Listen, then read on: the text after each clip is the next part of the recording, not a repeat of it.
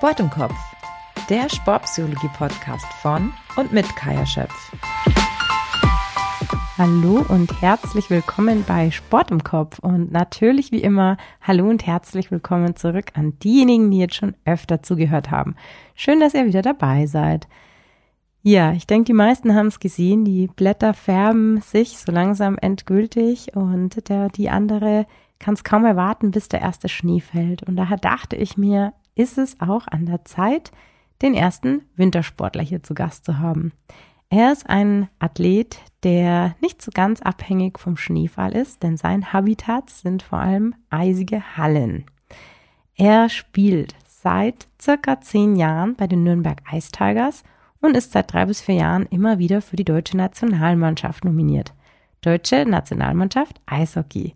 Servus und herzlich willkommen, Markus Weber. Hi, Servus. Servus, Markus. Schön, dass du dabei bist. Ja, Markus kommt aus Garmisch-Partenkirchen und durchlief dementsprechend natürlich alle Jugendmannschaften des SC Rissersee. Und jetzt ist er seit zehn Jahren bei den Nürnberg Ice Tigers unter Vertrag, was auch gar nicht so oft vorkommt, dass man durchgehend so eine lange Zeit von Anfang an beim selben Verein ist. Ja, alter Hase, Markus, darf man fast schon sagen. Bist du denn inzwischen der Dienstälteste dort oder gibt es doch noch ein, zwei andere ältere Hasen? Nee, ich bin jetzt seit diesem Jahr dann der mit der längsten Zeit in Nürnberg, da der Patrick Reimer, unser langjähriger Captain, jetzt die Schlitschernagel gehängt hat. Und ja, jetzt darf, jetzt darf ich mich als Teamältester nennen oder der am längsten in Nürnberg ist. Teamältester bist du da noch nicht, oder? Nee, da habe ich noch ein paar Jahre zum Glück. Bin ja erst 30. Stimmt, dann hast du definitiv äh, noch ein paar Jahre, bis du vielleicht dann auch der Teamälteste bist. Aber trotzdem, ich glaube, dass es äh, schon was sehr Besonderes ist, wenn man eben so lange bei einem Verein durchgehend ähm, unter Vertrag ist. Jetzt bist du ja auch seit drei bis vier Jahren immer wieder regelmäßig vom DEB, also dem Deutschen Eishockeybund, nominiert, soweit ich das richtig recherchiert habe. Ja, genau. Es gibt immer wieder mal Turniere, vor allem Richtung WM dann, so WM-Vorbereitungsturniere. Da war ich jetzt zwei, dreimal dabei. Bis zur WM habe es noch nicht ganz ge gereicht, leider. Auch dieses Jahr nicht. Aber es sind trotzdem immer super Erfahrungen für den DEB zu spielen und macht immer sehr viel Spaß. Ja, das Schöne im Eishockey ist, dass es ja auch mit 30 noch nicht ganz vorbei ist. Insofern vielleicht klappt es ja auch noch mit einer WM. Soweit ich weiß, gibt es ja auch noch Spieler, die bis zu 40 Jahren aktiv sind. Ist ja auch keine Seltenheit im Eishockey, oder? Ja, also bis Mitte 30 sagt man. Es gibt immer wieder natürlich die, die, die alten Jungs, die es, auch, die es auch bis 40 schaffen, wie zum Beispiel der Patrick Reimer auch oder ein Steven Reinbrecht in Nürnberg jetzt. Aber man sagt so, bis Mitte 30 geht so eine durchschnittliche Eishockey-Karriere. Ja, ich drücke dir auf jeden Fall die Daumen, weil ich glaube, es wäre ja auch was Besonderes, weil du vielleicht noch auf den einen oder anderen Garmischer in der Nationalmannschaft treffen würdest, oder? Ach so, ja, also der Kasti ist jetzt natürlich gerade dabei, der Maxi Kastner, der wurde jetzt nominiert. Ähm, so, ich glaube, sonst sind wir gar nicht mehr so viel außen. Äh, Sind sich langsam aus, meinst du? Ja, es gibt jetzt noch einen Dominik Bitten aus Peißenberg, aber den würde ich jetzt nicht als, als Oberlandler oder Garmischer einstufen. Ja, aber die, die, die guten Zeiten, wo aus Garmisch wirklich noch mehr dabei waren, ob jetzt Markus Kink oder ein Martin Buchwiese oder Uli Mauer, die Zeiten sind leider vorbei. So, so viel sind wir nicht mehr. Ja, noch gehörst du ja nicht zur alten Garde und kannst dementsprechend mit dem Maxi Kastner zusammen die Fahnen hochhalten. Willkommen zur ersten Frage, Markus. Bevor du jetzt bald in die neue Saison startest, wie war denn letzte Saison für dich? Ja, ähm, durchwachsen. Also ich sehe das immer als, also wie gesagt, als, als Teamsport Eishockey natürlich. Wir sind in den Pre-Playoffs ausgeschieden leider. Das ist die erste Runde vor den Playoffs, so eine Zwischenrunde noch. Ähm, hatten aber auch eine wirklich schwierige Saison mit vielen Verletzungen und wir haben nicht mehr so den tiefen Kader wie, wie vor fünf, sechs Jahren in Nürnberg. Das ist leider der große Sponsor Thomas Sabos vor ein paar Jahren abgesprungen und deswegen ist aktuell finanziell sind wir nicht mehr ganz so gut aufgestellt wie die letzten Jahre. Aber ich denke, dass wir trotzdem eigentlich für, ja, für die Voraussetzungen, die wir hatten äh, und wie uns andere Mannschaften eingeschätzt haben, doch eigentlich unser Ziel erreicht haben. Aber wenn man Eishockey spielt, will man natürlich auch dann Playoffs spielen und das haben wir leider nicht ganz geschafft. Also Ziel nicht ganz erreicht, aber so schlecht war es gar nicht. Sehr schön, sehr positiv formuliert. Da spricht die Erfahrung in dir. Apropos Erfahrung, Markus, um so langsam zu den sportpsychologisch relevanten Themen zu kommen. Welche Rolle spielt denn der Kopf im Eishockey? Also ich glaube oder ich denke, dass der mentale Part in jedem Sport äh, sehr wichtig ist. Ja. Die ganze Ausbildung von den, von den Spielern und Spielerinnen, mhm. die wird immer also ähnlicher. Alle sind äh, super ausgebildet, technisch, äh, körperlich. Und deswegen ist einfach dieser dritte Teil, dieses Mentale, wird ein immer wichtigerer Baustein, finde ich, von diesem äh, kompletten ähm, Spielertypen. Und ja, wie gesagt, ich denke, dass das äh, schon auf jeden Fall ein sehr, sehr wichtiger Punkt ist oder Part ist. Ja, du hast jetzt gerade schon was ganz Wichtiges angesprochen, dass man bei der Ausbildung von Athleten und Athletinnen eben nicht mehr nur auf körperliche Aspekte achtet, sondern auch die mentale Komponente fest mit einbindet. Denn da, wo es um Druck und um Leistung geht, ist oft diese mentale Komponente diejenige, die die Spreu vom Weizen trennt, wenn ab einem gewissen Niveau einfach alle sehr, sehr gut sind. Markus, hattest du schon mal Kontakt zu einem Mentaltrainer oder Trainerin oder Sportpsychologen, Sportpsychologin? Also ich muss sagen, ich, bei uns in Nürnberg oder überhaupt im Eishockey ist dieser ganze mentale Aspekt noch nicht ähm, so krass integriert wie vielleicht bei anderen Sportarten. Ich denke, da sind wir einfach ein bisschen oldschool angehaucht im Eishockey. Da geht es euch nicht nur um Eishockey so, aber es wird besser. Äh, hast du ja schon gemeint, genau, dass überhaupt in Deutschland vielleicht wieder nicht ganz so weit sind wie andere ähm, ja, Nationalitäten. Aber ich persönlich habe eigentlich bis jetzt ein, zwei er Erfahrungen erst sammeln dürfen. Einmal beim DEB, also bei der Nationalmannschaft, und einmal beim Verein. Ähm, aber war wirklich alles sehr, sehr kurz gehalten und ich denke, dass man da schon äh, auf Sicht in die Zukunft da noch einiges ändern kann oder verbessern kann in dem, in dem Aspekt. Auf jeden Fall, aber ich finde es schon mal cool, dass der DEB da ähm, engagiert ist und auch mit einem sehr guten Kollegen von mir zusammenarbeitet, um zumindest für das Thema zu sensibilisieren, im Sinne von ähm, vielleicht die letzten Vorurteile noch aus dem Weg zu räumen und dass sich der eine oder andere Athlet oder Athletin auch darüber bewusst wird, was man vielleicht auch noch optimieren kann. Und ja, auch wenn es noch nicht zu 100 Prozent etabliert ist, ist es definitiv ähm, schon mal gut und es wird auch immer besser. Ja, das glaube ich auch. Markus, gibt es in Situationen oder auch Gespräche mit Mitspielern, Trainern oder wenn man selber so reflektiert und überlegt, woran es vielleicht gerade liegt, dass es nicht läuft, dass gewisse Fehler passiert sind, dass man dann als Antwort oft sagt, naja, ist halt irgendwie Kopfsache? Ja, ich denke, dass vor allem bei, bei negativen äh, Ereignissen dann irgendwann das Richtung Kopfsache wird, weil wenn es gut, ich glaube, jeder, der Sport selber gemacht hat oder ein Sportler ist, weiß, wenn es gut läuft, dann denkt man nicht nach und man kann Sachen machen, die man sich gar nicht irgendwie vorstellen kann. Aber sobald es halt mal nicht läuft, dann fängt man an nachzudenken. Und das sind immer diese Sachen, wo wir oder ich jetzt persönlich auch dann Richtung Kopfsache das so ein bisschen impliziere. Also das sind eher diese negativen Ereignisse oder was heißt Ereignisse oder halt, sagen wir mal, du spielst einen schlechten Pass oder bist irgendwie schuld an dem Gegentor, dann machst du dir jetzt Gedanken. Und wenn man sich dann halt irgendwie zu viel dann da ja, rein so oder zu viel nachdenkt oder negative Gedanken bekommt, dann wird es irgendwann zur Kopfsache. Ja, absolut. Und du hast gerade einen super spannenden Punkt erwähnt, dem ich immer wieder begegne im, im Leistungssport, also in der Arbeit mit äh, Athleten und Athletinnen, aber auch in unserer Leistungsgesellschaft dass man sehr negativ fokussiert ist. Das heißt, man behält negative Situationen oder Fehler, ähnlich wie Pech, sehr stark in Erinnerung und macht sich sehr viele Gedanken darüber, anstatt sich auf das zu fokussieren, was vielleicht auch gut lief. Und das ist dabei auch so eine Strategie, in der ich ganz viel mit Athleten und Athletinnen arbeite, dass wir uns darauf fokussieren, was vielleicht auch positiv lief, was vielleicht kleine Erfolgserlebnisse waren um sich somit auch wieder in einen äh, positiveren Zustand zu bringen, dass man sich auch selbst mal einen Schulterklopfer gibt und zufrieden mit sich selbst ist, weil natürlich beeinflussen mich meine Emotionen auch in dem weiteren Verhalten. Auf jeden Fall. Wie ist es bei dir? Würdest du sagen, dass nach so einer Fehlersituation deine Gedanken die Emotionen beeinflussen und natürlich dementsprechend auch dein Verhalten und deine Leistung? Und was sind es so für Gedanken, die dann da auf ploppen, zum Beispiel nach einer Fehlersituation? Also es soll natürlich nicht eigentlich deine Leistung beeinflussen, aber ich denke, jeder, der länger Eis, also oder Sport macht, weiß, dass du im Hinterkopf immer irgendwie diesen Fehler nicht direkt verarbeiten kannst. Oder ich zumindest nicht. Vielleicht bin ich mental dann auch einfach schwächer als andere Spieler. Aber klar, man weiß ja, man soll sich da nicht irgendwie ähm, ja, runter machen oder halt zu viel nachdenken. Aber ich glaube schon, dass wenn man einen schlechten Wechsel hatte, dass dann der nächste Wechsel vielleicht, dass man schon ein bisschen Zeit braucht, um den zu verarbeiten, vielleicht dann einfach spielt, jetzt nichts Verrücktes probiert, dass man dann wieder in dieses Spiel zurückfindet. Dass man in den Flow wieder reinkommt, oder? Genau, gibt, da gibt es natürlich auch einige ähm, wahrscheinlich Möglichkeiten von dem Sportpsychologen oder von dem Mental Coach, äh, der da diesen Fehler schneller ver äh, vergessen lässt. Aber ich glaube schon, dass es ähm, schon ein bisschen dauert. Also jetzt nicht zwei, drei Tage, aber ich denke schon, dass ein, zwei Wechsel nach dem Fehler oder nach dem Gegentor, dass man dann schon versucht, sich einzureden, dass es kein schlimmer Fehler war oder dass es weitergeht, was ja auch so ist. Aber es ist trotzdem, glaube ich, kurzzeitig im Hinterkopf. Ja, bin ich mir ziemlich sicher.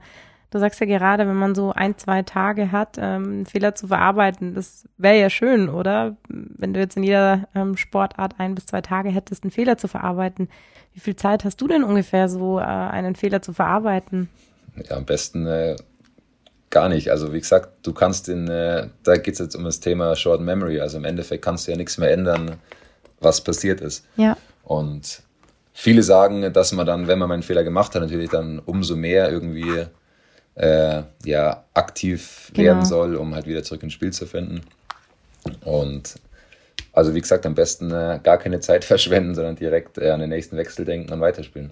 Ja, sind deine Sportart natürlich äußerst schwierig, weil jeder, der schon mal in einem Eishockeyspiel war, weiß, wie rasant schnell alles abläuft. Jeder, der noch nicht war, ich kann es nur empfehlen. Es ist äh, definitiv sehenswert und äh, unterhaltsam. Also man hat einfach super wenig Zeit, sich irgendwie Gedanken über diesen Fehler zu machen oder Zeit darüber zu reflektieren und gegebenenfalls zu optimieren. Jetzt hast du es ja angesprochen, Thema Short Memory, ähm, übersetzt das Kurzzeitgedächtnis, wobei ich glaube, hier sind ja alle der englischen Sprache halbwegs mächtig. Das Kurzzeitgedächtnis ist ja im Alltag weniger günstig, leider falle ich da auch manchmal darunter. Naja, vielleicht kommt es auch mit dem Alter. Aber im Sport und gerade im Eishockey ist es ein sehr gängiger Begriff, richtig? Genau, wie gesagt, ähm, wir spielen ja ähm, Wechsel für Wechsel im Eishockey, sagt man ja. Oder also man schaut immer auf den nächsten Wechsel, aber also man soll nicht zu weit in die Zukunft schauen. Und wie gesagt, egal ob jetzt positiv oder negativ, ähm, es gibt so ein, so ein Sprichwort, the biggest skill of a hockey player is the short memory. Also die besten Eishockeyspieler denken gar, denken gar nicht nach, was irgendwie passiert ist in der Zukunft, egal ob positiv oder negativ, sondern denken nur in den nächsten Wechsel oder ins nächste Spiel. Am besten nur in den nächsten Wechsel. Ähm, und ja, deswegen ist es schon bei uns ein äh, sehr, sehr wichtiger Aspekt. Ein gutes Beispiel ist jetzt aktuell, wenn die Playoffs laufen, egal ob jetzt DL oder NHL, wenn du diese ja, Best of Five oder Best of Seven Series hast und wirklich jeden zweiten Tag spielst und auch wenn du mal ein Spiel irgendwie verlierst hoch, ähm, das egal ist nur ein Spiel, du musst weiterdenken. Es geht immer weiter und deswegen ist es wirklich, wie gesagt, ein, ein wichtiger Punkt oder ein, ja, ein wichtiger Skill im Eishockey, dass du äh, schnell vergessen kannst. Hat auch Vorteile, oder? Schnell vergessen. Grandios. Ja, also wirklich. Ja, wenn es jemand kann, ist es äh, definitiv von Vorteil. Aber du hast es ja gerade schon angesprochen. Es gibt eben zum einen diese absoluten Kopfmenschen, die das überhaupt nicht können, weil die sehr schnell ins Gedankenkreisen und Grübeln kommen und viel zu lange an einem Fehler haften bleiben. Und dann gibt es diejenigen, die das extrem gut können. Fehler ist passiert, Haken drunter, weiter. Markus, was bist du denn für ein Typ oder wo würdest du dich da einordnen? Oder gab es da vielleicht auch eine Veränderung? Also man lernt ja auch irgendwie dazu über die Zeit, äh, lernt aus Erfahrungen und äh, verändert auch gewisse Dinge. Auf jeden Fall. Ich denke, die Erfahrung macht da wirklich viel mit. Also ich weiß noch die Zeiten, wo ich ja, ja mit 20 nach Nürnberg gekommen bin, mhm. war das schon ein Riesenschritt für mich dann äh, DEL-Eishockey mit den, mit den großen Jungs und dann hat man auch noch nicht so viel Eiszeit oder so viel gespielt wie, wie jetzt zum Beispiel. Und dann hat man natürlich auf der Bank noch mehr Zeit, über die Wechsel nachzudenken. Ja, stimmt. Und das macht und das macht es auch nicht besser. Also wie gesagt, und dann äh, hat man früher, macht man natürlich auch Fehler. Ist ja auch, muss ja auch so sein. Du musst ja im, im jungen Alter Fehler machen, um besser zu werden, um was zu lernen. Und da habe ich, hab ich schon Zeiten gehabt, wo ich wirklich sehr viel überlegt habe und mir Gedanken gemacht habe. Aber ich denke, jetzt über die letzten zehn Jahre habe ich schon viel dazugelernt. Und auch wenn mal ein Fehler passiert, dann weiß ich, hey, passiert jedem, ist ganz normal im Eishockey, in, jedem, in jeder Sportart und schwamm drüber, weiter geht's. Ja, eine total wichtige Sache, die du hier gerade ansprichst. Fehler, Kultur, Fehler machen oder nicht machen dürfen. Und das ist natürlich meistens ein bisschen trainerabhängig, teamabhängig, mitspielerabhängig oder auch typabhängig, ja. weil oft ist es ja so, dass man sich selbst überhaupt keine Fehler erlaubt und selbst sich da der, der größte Kritiker gegenüber ist. Und gerade als junger Spieler ist es natürlich äh, schwierig, weil man sich natürlich noch viel mehr beweisen muss. Man möchte absolut keine Fehler machen, Fehler vermeiden. Was passiert dadurch? Man verkrampft sich natürlich total und was passiert dann? Meistens natürlich viele Fehler. Genau, genau auf jeden Fall. Also ich habe immer Glück gehabt mit Mitspielern und Trainern, die wirklich, aber ich glaube, das ist irgendwie auch so ein bisschen normal im Eishockey, weil das ist einfach so ein schneller Sport. Das, da passieren einfach Fehler. Also in jedem Wechsel passieren Fehler. Klar führt nicht jeder Fehler zu einem Gegentor, aber es kommen so viele Fehler vor. Passieren viele, oder? Ja, es kommen, ja, klar. Aber ich habe immer Glück gehabt mit vor allem älteren Mitspielern oder auch Trainern, die da natürlich die Fehler analysieren und mit dir reden, dass du auch weißt, was du falsch gemacht hast und wie du es besser machen kannst. Das finde ich sehr, sehr wichtig in der ganzen Fehleranalyse, dass du auch wirklich Jungs hast, die mit dir sprechen und das alles aufarbeiten. Ja, total. Das ist schön, was leider natürlich auch nicht immer so ist. Markus, wie ist es bei dir? Hast du diesen Switch erlebt von vielleicht einer Phase, als du noch jünger warst, wo du dir selbst überhaupt keine Fehler zugestanden hast, bis zu der Phase, dass du wusstest und das Vertrauen auch hattest, dass du auch Fehler machen äh, darfst? Es ist ja so ein Teufelskreislauf, weil man wird natürlich auch weniger mutig, dementsprechend ähm, gelingen einem vielleicht auch äh, weniger starke Aktionen. Und daher ist es total wichtig, dieses Vertrauen äh, zu haben, hey, ich darf auch Fehler machen. Und erinnerst du dich, dass es da irgendwann mal so einen Switch gab, dass du dir das äh, zustehen konntest, dass äh, du dich getraut hast, Fehler zu machen und was hat das auch emotional mit dir gemacht, also mit deinem Wohlbefinden und dementsprechend natürlich auch äh, mit deinem Spiel? Also es gab jetzt keinen Zeitpunkt, wo ich wirklich gesagt habe, so ab jetzt hat, ähm, habe ich das verstanden. Das war eher, das war eher ein, äh, ein Prozess über natürlich ein paar Jahre. Aber ich denke schon, dass es äh, jetzt mir weitergeholfen hat, wie ich spiele und dass ich natürlich auch besser geworden bin wie vor zehn Jahren. Das ist schon ein wichtiger Punkt, dass man einfach den Kopf dann schneller wieder frei hat und ja, befreiter aufspielen kann, wie damals, als ich noch 20 war, mir wirklich dann schon viele Gedanken gemacht habe. Ja, absolut. Ähm, der Begriff befreiter Aufspielen trifft es, glaube ich, sehr, sehr gut, wie es sich für dich anfühlt. Ähm, wenn man es schafft, den Gedanken wirklich fest zu implementieren, hey, ich darf Fehler machen. Und dementsprechend ähm, bedeutet das, dass man auch mit äh, viel mehr Mut und auch Selbstbewusstsein an sein Spiel rangeht oder seiner Sportart nachgeht. Auf jeden Fall. Also ich glaube, Selbstbewusstsein ist in, äh, also in jeder Hinsicht, egal ob Sport oder im Job oder im, keine Ahnung, wenn du eine Bar gehst. wenn, Schönes Beispiel, ja klar, auch wenn du eine Bar gehst. Also das ist, wenn du Selbstvertrauen hast, dann äh, all, fällt dir alles einfach ein bisschen einfacher. Das ist wirklich in jeder Lebenssituation, glaube ich. Ja, und ich glaube, das wird auch vermutlich jeder oder jede so unterschreiben. Selbstbewusstsein ist definitiv auch ein Thema, wo sehr viele Klienten, äh, Klientinnen zu mir kommen und sagen, sie würden eben gerne daran arbeiten, sie hätten gerne mehr Selbstbewusstsein. Und du hast es äh, heute auch schon angesprochen, es ist ja nicht einfach ein Switch. Du kannst ja nicht einfach sagen, so und jetzt ab morgen bin ich selbstbewusster. Es ist einfach ein Prozess, auf den man sich einlassen muss und an dem man arbeiten muss und man wächst natürlich dann an den Erfahrungen, die man macht. Im besten Fall an den positiven Erfahrungen, aber auch an den negativen Erfahrungen, in denen man spürt, dass man sie bewältigen kann. Ähm, wie zum Beispiel der positivere Umgang mit Fehlern. Markus, um nochmal auf das Thema Short Memory zu kommen. Inwieweit würdest du sagen, ist es aus deiner Sicht, in der Position eines Verteidigers ähm, wichtig oder spielt eine besondere Rolle? Ja, gute Frage. Gute Frage, nächste Frage, oder? nee, also man, man sieht ja immer dieses, dieses Eishockey als, ähm, also man, spielt ja 5 gegen 5 plus Teuter, also 6 eigentlich. Und man sagt ja immer, also Five-Man-Units, man spielt zusammen 5 äh, gegen 5, aber im Endeffekt ist es doch am, der größte Depp ist der Teuter, wenn er einen Fehler macht, weil dann meistens, es ist ein Gegentor die zweitgrößten Deppen, sagen wir als Verteidiger, sind wir, weil wenn wir einen Fehler machen, geht es meist nur noch Richtung Teuter. Ja, clever. Und eigentlich sind die Stürmer die Jungs, die äh, am meisten Fehler machen dürfen, wo, wo, es keiner, keiner merkt, weil die dürfen die Tore schießen und auch wenn sie mal defensiv oder halt einen Scheibenverlust haben, merkt es keiner so schnell. Ähm, drum glaube drum glaub ich, dass jetzt hat, also ich glaube für einen Teuter ist es unfassbar wichtig, dass du wirklich dann da von, von Schuss zu Schuss denkst oder wie sagt man denn, von ja, Torschuss zu Torschuss, weil das ist ja wirklich der primäre Job von denen, wirklich den Puck einfach zu halten. Und, aber und bei uns Verteidigern ist schon auch, glaube ich, noch ein bisschen mehr, es ist noch wichtiger, wie jetzt für die drei Stürmer zum Beispiel, weil wir halt dann im Endeffekt die, der letzte Mann vorm Torhüter sind. Markus hat ja das vorher niemand gesagt, dass die Stürmer eigentlich mehr Spaß haben im Leben. Son, sonst wäre ich Stürmer geworden. Die verdient, die verdient, ich glaube, die verdienen auch mehr. Nein, schon. Mist. Ja gut, Umschulung ist natürlich dann mit 30 vielleicht auch ein bisschen zu spät, oder? Ja. Du bist auch ah, eigentlich zu groß. Der, der Zug ist abgefahren, glaube ich. Ah, der Zug ist abgefahren. Markus, jetzt haben wir ja davon gesprochen, welche Rolle das Short Memory, also das Kurzzeitgedächtnis für dich als Verteidiger spielt.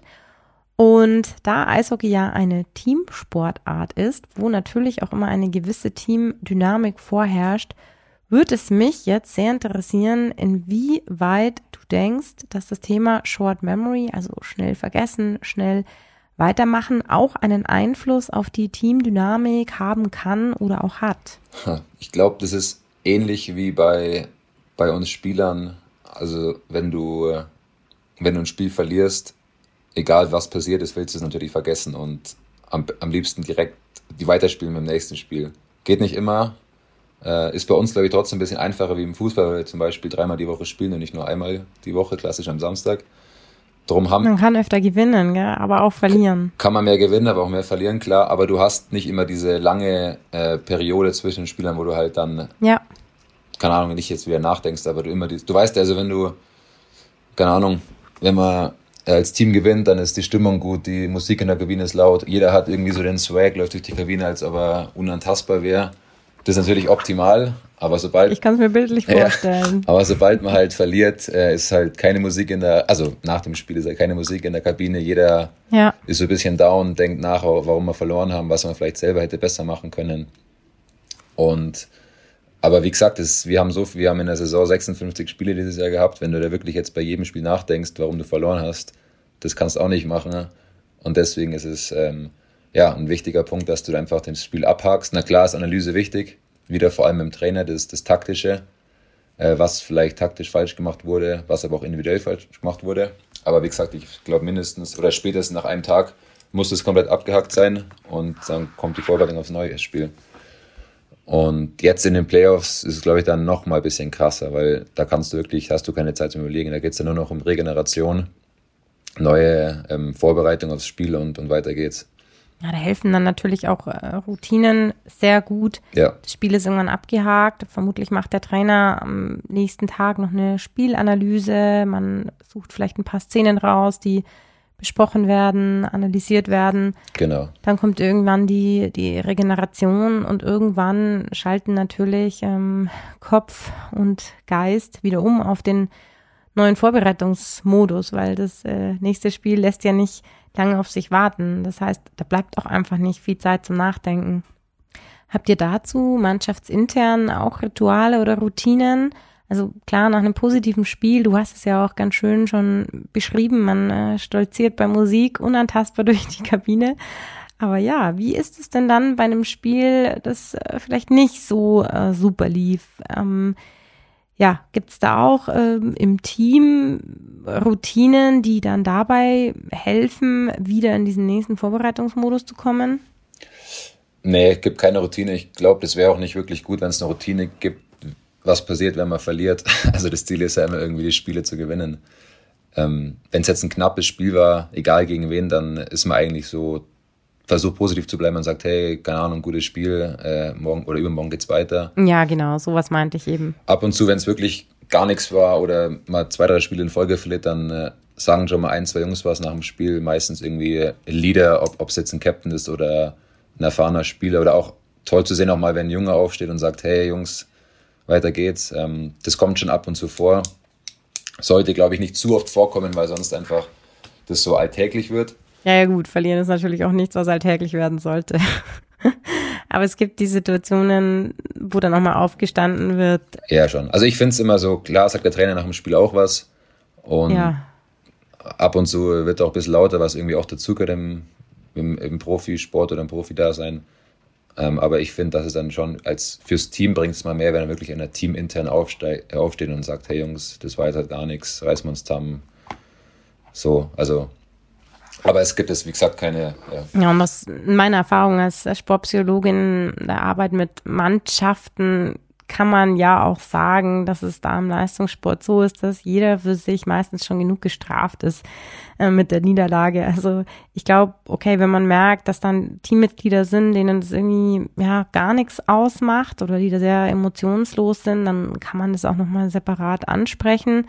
Aber ansonsten glaube ich, dass in so einer Situation erstmal jeder geknickt äh, genug ist, weil es ja auch am Stolz kratzt. Also als Leistungssportler, glaube ich, hat man das auch einfach drinnen.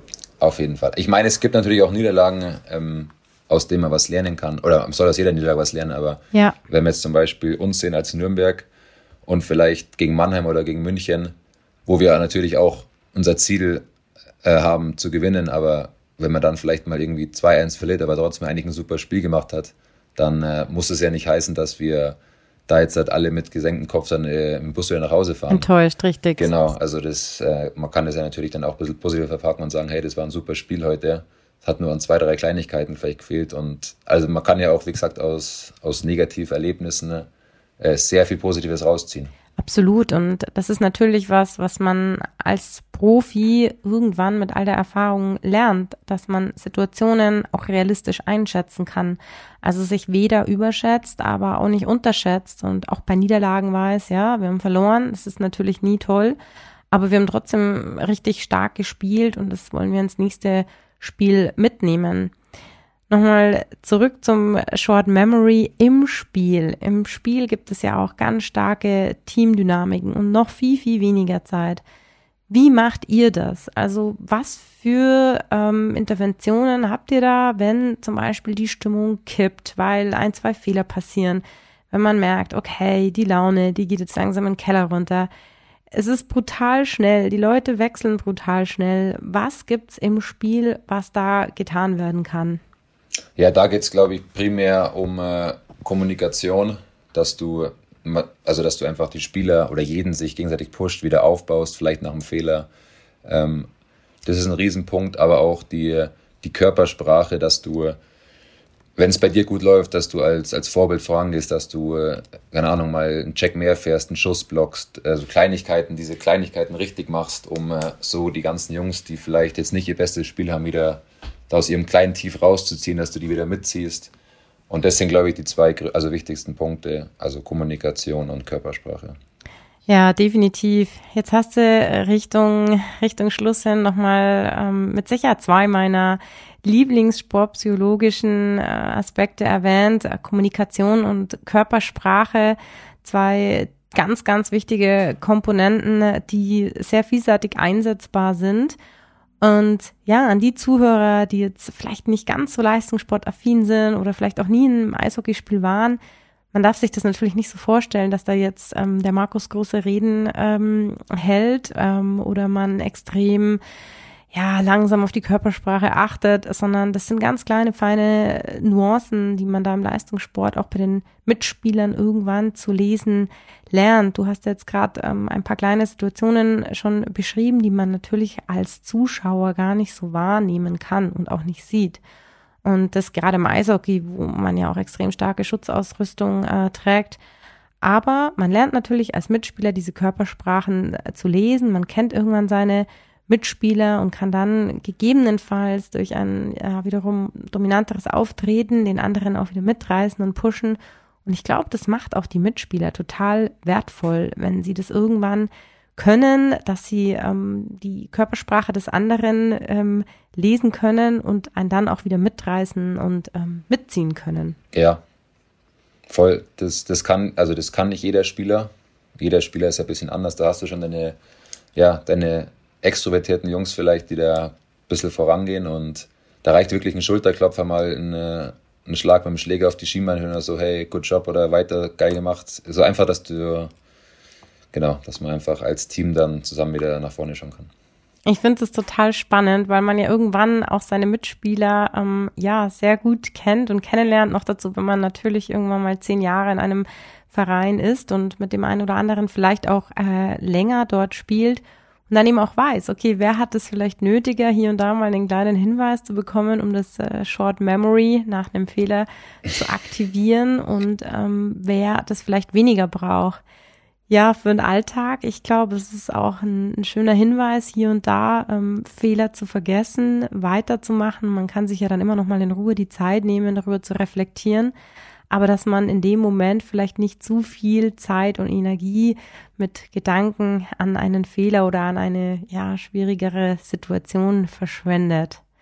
Markus, vielen, vielen herzlichen Dank äh, fürs Gastsein. Du warst jetzt der erste Eishockeyspieler, bestimmt nicht der letzte, aber der erste. Und ich freue mich auf jeden Fall, dich irgendwann vielleicht auch mal wieder live zu sehen und wünsche dir jetzt auf jeden Fall einen sehr guten Start in eine neue Saison.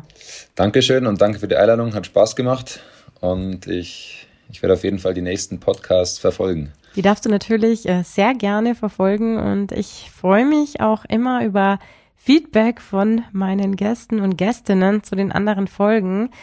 Ich freue mich aber auch sehr über das Feedback von Zuhörern und Zuhörerinnen.